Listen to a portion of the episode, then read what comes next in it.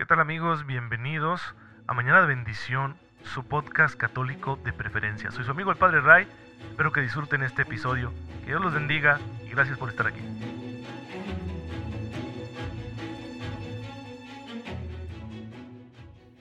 Muy feliz miércoles, queridos hermanos, bienvenidos a su podcast católico favorito, Mañana de Bendición. Soy su amigo el Padre Ray. Les envío un fuerte abrazo, un cordial saludo y mi mejor deseo de todas las mañanas, que tengan ustedes una fe muy viva, bien despierta, que les permita reconocer la presencia de la gracia de Dios en sus vidas y por supuesto aprovecharla de la mejor manera posible, porque con la gracia podremos vivirlo todo a la manera de Jesucristo nuestro Señor, ser así muy fieles a su palabra, a sus mandamientos, esto nos irá santificando y nos conducirá a la gloria del cielo, donde encontraremos el amor perfecto, infinito, y eterno de Dios nuestro Padre, y ahí nos quedaremos envueltos en ese amor para siempre. Esa es nuestra meta, nuestro fin último, nuestro propósito definitivo. Sabemos que la santidad es un paso necesario para que podamos alcanzar esa plenitud del amor, y bueno, la gracia de Dios nos auxiliará para que en medio de nuestras actividades diarias, aunque sigamos siendo débiles y pecadores, podamos cumplir con esta meta. Así que no hay que perderse el cielo, hermanos. Aprovechemos la gracia de Dios. Es prácticamente todo lo que tenemos que hacer, digo. Prácticamente porque mm, la gracia es la que va a actuar en nosotros, haciéndonos santos. Sin embargo, nosotros tendremos que cooperar con ella en muchos aspectos de nuestra vida.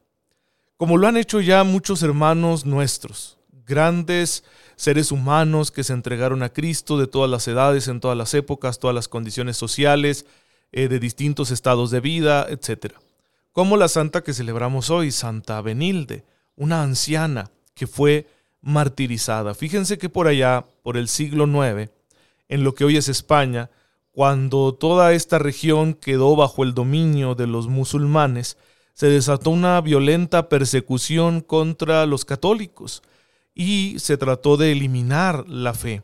No les funcionó bien, la verdad, a los musulmanes y tuvieron que aceptar posteriormente otro tipo de, situaciones de convivencia con la mayoría de la población que permaneció católica. Sin embargo, al principio lo intentaron de forma muy violenta.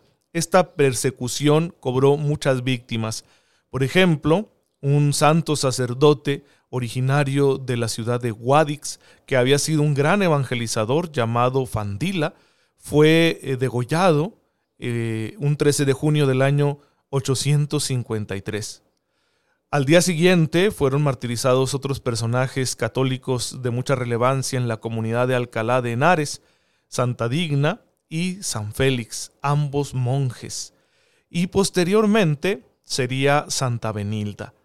Benilda era una mujer anciana que no soportó ver lo que estaban haciendo los dominadores musulmanes, ya que estos no solo perseguían a los católicos más prominentes, sino que además los torturaban, les daban muerte y para que no se les venerara sus restos, como la costumbre cristiana arraigada de venerar los restos de los mártires e, y de hecho construir iglesias eh, en torno a los sepulcros de los mártires, ellos quemaban sus cuerpos y dispersaban las cenizas por los ríos y los descampados. Así que Santa Benilda no soportaba todo eso, se llenó de santa indignación, protestó alzó su voz, a pesar de ser una anciana, contra tal forma de tiranía y persecución.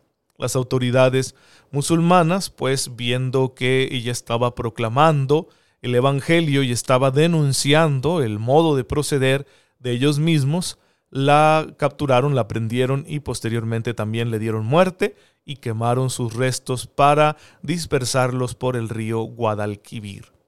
Pues ahí tienen, hermanos, un episodio heroico de la iglesia en España y cómo hombres y mujeres de todas las edades dieron testimonio de Cristo. Benilda pudo haber dicho, yo qué tengo que ver con esto, déjenme pasar mis últimos años en paz. Pero el amor a Cristo, hermanos, es más fuerte y esto la hizo valiente y le permitió tener la fortaleza para soportar pues las humillaciones, la prisión, la tortura y definitivamente la muerte. Hermanos, si el Señor le ha dado fortaleza a tantos semejantes nuestros para llevar este tipo de testimonio, ¿acaso nos la negaría a nosotros? Así que sí podemos, si acogemos su gracia, con una vida de oración profunda, seria, sí podemos dar testimonio de Jesús en los pequeños martirios de la vida diaria. Lo más probable es que a ti y a mí no nos toque una persecución violenta, pero nos toca en ocasiones ser señalados, ser despreciados, ser injuriados, ser cuestionados, eh, o aunque no nos toque eso, pues nos toca el decirnos que no a nosotros mismos todos los días, en una sociedad que nos invita constantemente al consumismo, al hedonismo, a la comodidad, al libertinaje, a la promiscuidad. Y todas esas son cosas atractivas, no lo vamos a negar, porque somos seres humanos y estamos llenos de apetitos, de deseos. Y muchos de estos deseos en principio no son malos, pero fácilmente pueden desordenarse. Somos seres humanos como cualquier otro, no somos seres especiales, extraños a este mundo, no somos superhéroes. Pero la gracia de Dios entra en nosotros y nos da la fuerza, nos da la posibilidad de elegir otro modo de vida. Claro, insisto, hay que cooperar libremente con la gracia de Dios. Hay que hacerlo con una convicción total y movidos por el amor de Cristo. El amor de Cristo tiene que ser nuestra gran motivación. Pero sí es posible, hermanos, vivir esos pequeños martirios, ese decirnos que no constantemente ante muchas propuestas que nos hace el mundo y muchas tentaciones podemos decirnos que no. Y ustedes me dirán, ¿por qué decirse a uno mismo que no? ¿Acaso el cristianismo es la religión del no? Pues sí, no. Es la religión del no en cuanto que, en cuanto que queremos decirle que sí a algo más grande. Todos los no que me digo a mí mismo, todos los no que le digo al mundo y al maligno, son un gran sí que yo le estoy dando a Dios. Un gran sí a la amistad que quiero tener con Él y nunca perder. Un gran sí a su misericordia, a su amor y todos los beneficios que me concede. Un gran sí a su palabra, a la que quiero ser fiel. Un gran sí a su iglesia, de la que quiero sentirme miembro siempre. Un gran sí a mis hermanos que merecen de mí lo mejor. Un gran sí a mi familia, a la cual quiero servir dándoles testimonio. Un gran sí a mi matrimonio, a mi vocación porque estoy diciéndole que sí a la fidelidad, un gran sí a todo lo bueno. Así que cuando nuestra fe nos propone decir que no a las cosas que encontramos en el mundo y que pueden ser bastante atractivas, siempre es en orden a un sí mayor. Siempre es en orden algo más positivo. No es la abnegación por la abnegación ni porque todo en el mundo sea malo. Es porque hay un bien muy grande al que aspiramos y que queremos conseguir. Así lo han hecho los santos y así podemos hacerlo tú y yo, porque lo que Santa Benilda y todos los demás santos han hecho, lo han hecho con la gracia de Dios, y es la misma gracia que tú y yo recibimos todos los días a través de nuestra oración, de la escucha de la palabra, de los sacramentos, de la vida comunitaria, de las obras de misericordia, etc. Así que hermanos, dejemos fructificar la gracia en nuestras vidas.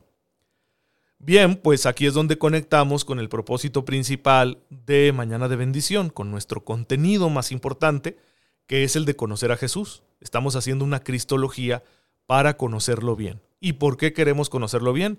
Para amarlo mejor. Porque es el amor a Él el que nos va a impulsar a la santidad, el que nos va a impulsar a decir que no muchas veces para decirle que sí a Él. No nos plantearíamos el gran sí a Cristo si no lo amáramos. Y para amarlo es preciso conocerlo. Lo que hemos estado haciendo aquí en Mañana de Bendición es explorar la persona de Jesucristo, su vida, sus enseñanzas, su trasfondo, su misterio. Lo hemos hecho siguiendo una cierta lógica. Digamos que hemos abarcado hasta ahora cuatro grandes temas. Primero nos acercamos al Nuevo Testamento, que es nuestra principal fuente para conocer a Jesús, aunque no la única, porque también hablamos en los primeros episodios de esta cristología que estamos haciendo en Mañana de Bendición, de que hay fuentes extrabíblicas que hablan de Jesús, historiadores romanos concretamente, o el historiador judío Flavio Josefo. Bien, lo cierto es que al principio nos acercamos a esta fuente principal, que es el Nuevo Testamento, y lo hicimos para conocer el trasfondo, es decir, las expresiones que Jesús usaba, eh, los datos que nos dan los evangelistas acerca de su entorno, de dónde viene, cómo era el lugar geográfico donde él se movía, cuál era la cultura predominante, eh, cuál era la mentalidad que se vivía en ese tiempo, cómo era la religión judía, cuáles eran sus instituciones principales, sus fiestas, etc. Todo ello nos ayuda a conocer mejor a Jesús en sus orígenes, a saber en cuanto ser humano, su vida terrena, en qué contexto eh, eh, transcurría. En un segundo momento nos metimos a, a revisar la historia de la iglesia. ¿Por qué? Porque es necesario que nos ubiquemos en la historia de la iglesia para entender lo que viene después. Si yo quiero entender el pensamiento de la iglesia, si yo quiero entender la teología de la iglesia, si yo quiero comprender mejor el desarrollo doctrinal que tiene la iglesia católica, la Santa Iglesia Católica, yo necesito ubicarme bien en su historia para conocer bien esta doctrina que la iglesia ha ido desarrollando. Y vimos a grandes rasgos las cuatro grandes etapas que conforman la historia de la iglesia según los especialistas. La edad de la iglesia antigua, la iglesia medieval, la iglesia moderna y la iglesia contemporánea. Y nos ubicamos ahí para ver los rasgos principales, qué era lo que sucedía en la iglesia durante esas épocas, quiénes fueron los autores más destacados, de manera que tuviéramos una visión general de la historia de la iglesia para luego saber ubicarnos. Entonces, una vez realizada esa tarea, pasamos ahora sí a abordar la cristología que la iglesia ha estado haciendo a lo largo de los siglos. Y hemos analizado básicamente lo que la iglesia nos ha dado acerca del misterio de Jesucristo nuestro Señor en los siete primeros grandes concilios. Porque estos concilios son muy importantes para nuestra fe. Son eh, reuniones de nuestros pastores donde se deciden temas doctrinales, temas teológicos, que nos ayudan a comprender mejor pues quién es Jesús, qué es lo que quiere de nosotros, cómo podemos salvarnos, cómo podemos acercarnos a Él, etc. Estos primeros siete concilios se encuentran en la primera etapa de la historia de la iglesia, que es la iglesia antigua, y en la encrucijada entre la iglesia antigua y la iglesia medieval. Luego continuaremos viendo más desarrollo doctrinal, porque claro que no tenemos solo esos siete primeros concilios, ha habido más, además de otras decisiones del magisterio de la iglesia, especialmente de los sucesores de Pedro, de los papas, y muchos otros teólogos que habrán estado hablando y escribiendo acerca de Jesús, pues en los siglos posteriores. Pero por lo pronto nos hemos quedado ahí. ¿Por qué?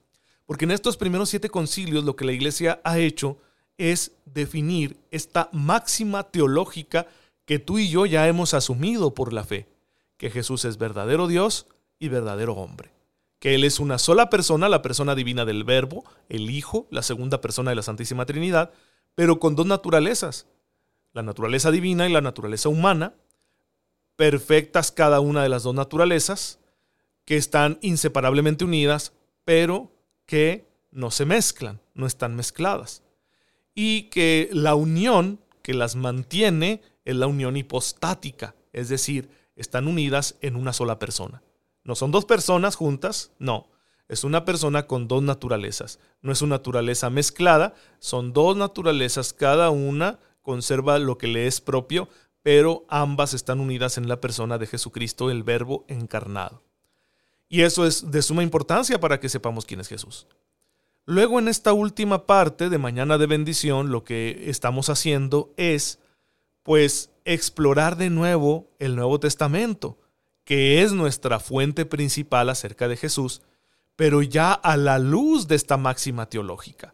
Es decir, vamos releyendo todo, perdón, todo lo que el Nuevo Testamento nos dice de Jesús, pero teniendo en mente que sabemos que Él es Dios hecho hombre, que Él es verdadero Dios y verdadero hombre. Y así comprendemos mejor lo que el Nuevo Testamento nos dice acerca de Jesús. Digamos que entre el Nuevo Testamento y el desarrollo doctrinal de la iglesia hay una relación recíproca. El desarrollo doctrinal de la iglesia es una interpretación del Nuevo Testamento, pero luego nos permite comprender mejor al Nuevo Testamento. ¿Por qué? ¿Cuál es la clave para que nosotros sostengamos esto? Es la clave, y les voy a dar la palabra teológica rimbombante para que ustedes vayan aprendiendo también este lenguaje. La clave neumatológica. Ah, caray, padre, ¿qué es eso? Neuma es una palabra griega con la que decimos espíritu. Entonces ya saben a qué nos estamos refiriendo. La clave neumatológica es la acción del Espíritu Santo.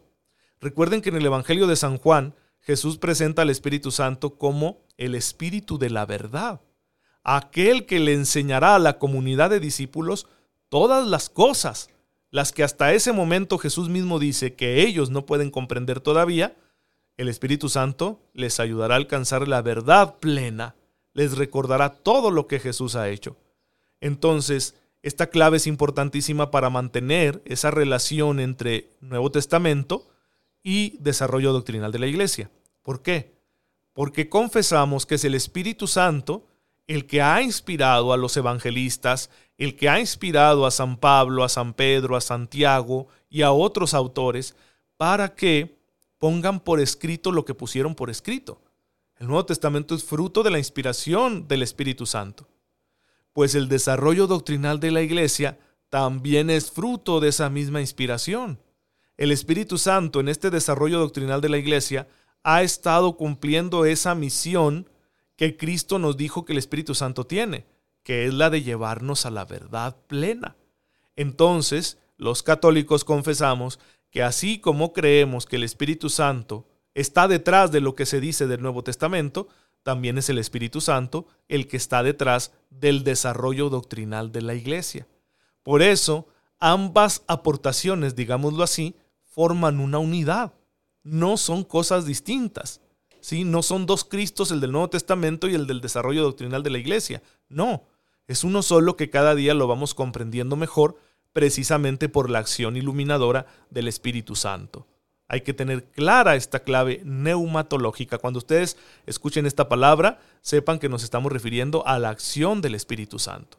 Es lo que nos permite descubrir la profunda unidad entre el Nuevo Testamento y el desarrollo doctrinal posterior porque la iglesia del Nuevo Testamento es la misma iglesia de ese desarrollo doctrinal posterior, es la misma iglesia de los siete grandes concilios ecuménicos y es la misma iglesia de hoy, es la continuidad de la única iglesia de Cristo.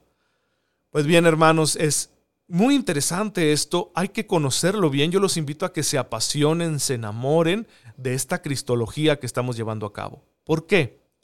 Porque esto tiene mucho que ver con mi vida de oración con mi espiritualidad personal. Así podré acercarme a Jesús con una conciencia más clara de quién es Él, de a quién le estoy hablando cuando lo invoco, a quién me estoy dirigiendo cuando yo hago mis oraciones, cuando digo, oh Jesús mío, perdóname porque te he ofendido. ¿A quién me estoy dirigiendo cuando voy al sagrario, a su presencia eucarística, a realizar un acto de adoración? ¿A quién me estoy dirigiendo cuando lo recibo en comunión, cuando recibo su cuerpo y su sangre. ¿Quién es? A ese que me estoy comiendo sacramentalmente. Pues saberlo me ayudará a tener una espiritualidad más madura. Ignorarlo puede hacer que mi vida de fe, que mi práctica religiosa se convierta en algo rutinario, mecánico, vacío, costumbrista. Y hermanos, una fe así, una fe reducida a costumbres, a sentimientos, a rituales, a, a cosas mecánicas, no es una fe que salva. La fe que salva tiene que ser estrictamente personal. Y para que sea personal, tiene que estar nutrida del conocimiento de la persona con la que me estoy relacionando, en este caso Jesucristo nuestro Señor. Y no puedo hacerlo al margen de esa clave neumatológica. No puedo conocer bien a Jesús por mi cuenta si no parto de lo que el Espíritu Santo nos ha ido revelando de Él, tanto en el Nuevo Testamento como en el posterior desarrollo doctrinal que la Iglesia ha llevado a cabo. Pues bueno, hermanos, espero que esta reflexión les ayude, los ubique. Creo yo que nos permite saber en qué punto nos encontramos actualmente aquí en Mañana de Bendición. Así que si tienes alguna persona a la que quieras mandarle este audio o conoces alguna persona que recientemente empezó a escuchar, compártele este episodio porque le va a permitir estar bien, pero bien ubicado. Perdón, se me está resecando la garganta, hermanos, es que no me he echado el tequila mañanero, no, no se crean, es broma. Por eso de repente así como que se me apaga la voz. Pero no se preocupen, con mucho cariño se sigue haciendo este trabajo de evangelización digital. Te damos gracias, Señor, porque al enviar por medio de tu Hijo al Espíritu Santo sobre tu iglesia, la has iluminado para que comprenda cada día mejor todo aquello que le es necesario para la salvación. Ayúdanos, Señor, a que siendo parte de la iglesia sepamos compartir esta verdad con todos nuestros hermanos. Por Jesucristo nuestro Señor. Amén. El Señor esté con ustedes. La bendición de Dios Todopoderoso, Padre, Hijo y Espíritu Santo, descienda sobre ustedes y los acompañe siempre.